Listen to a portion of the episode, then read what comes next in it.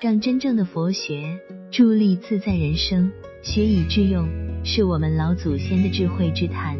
我们人类的每一次谈话或者沟通，都是一次求同存异的过程。如果人们之间没有一点共同的基础，那就很难在某个观点上达成一定的共识。实际上，只要每个人充分发挥，愿意折腾，大家在任何一个话题上都可以无休无止，谁都无法完全说服别人。因此，在这里有必要先对一些定义或概念进行限定性解释，寻求在一定范围内达成一定的共识。否则，心有千千结，情有万万种。There are a thousand Hamlets in a thousand people，爱一千个人就有一千个哈姆雷特，那就没完没了。另外，需要对社会上存在的各种偏见和误会进行理清，不然，只选对的、不选对的和只选对的、不选对的两种截然不同人生观的人，是很难坐在一起探讨事情的。先从怎么全面、科学地认识佛教谈起，在现在的中国。这个话题其实不好谈，多数民众没有深入接触过这方面的学说，或者说没有一定的正确认知，往往极容易认为是在搞封建迷信，那样就很麻烦。依个人笔漏学识和浅薄见解看，佛教本身并无对错，有对错的是学和用的人。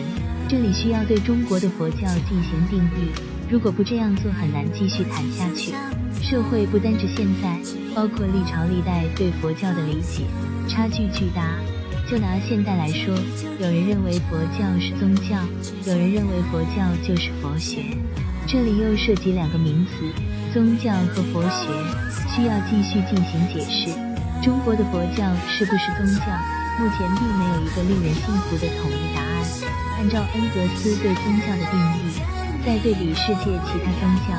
外来被改良的佛教，显然和中国本土的儒道一样，不算宗教，称之为儒家、道家和佛家更合适。所以，把中国的佛教理解为佛学的教育，不会有大错。即包括授课内容、佛学、授课双方、僧僧、僧众、授课场所、寺庙。接着谈一下佛学。百度百科、百度汉语给出了不同内涵的定义，这告诉我们，世界如此不同，一家人也可以说两家话。百度百科是这样说的：佛学是对古印度乔达摩悉达多又名释迦牟尼所创的佛教经典与佛陀学说的研究，主要集中在对于佛教经典的整理与注释上。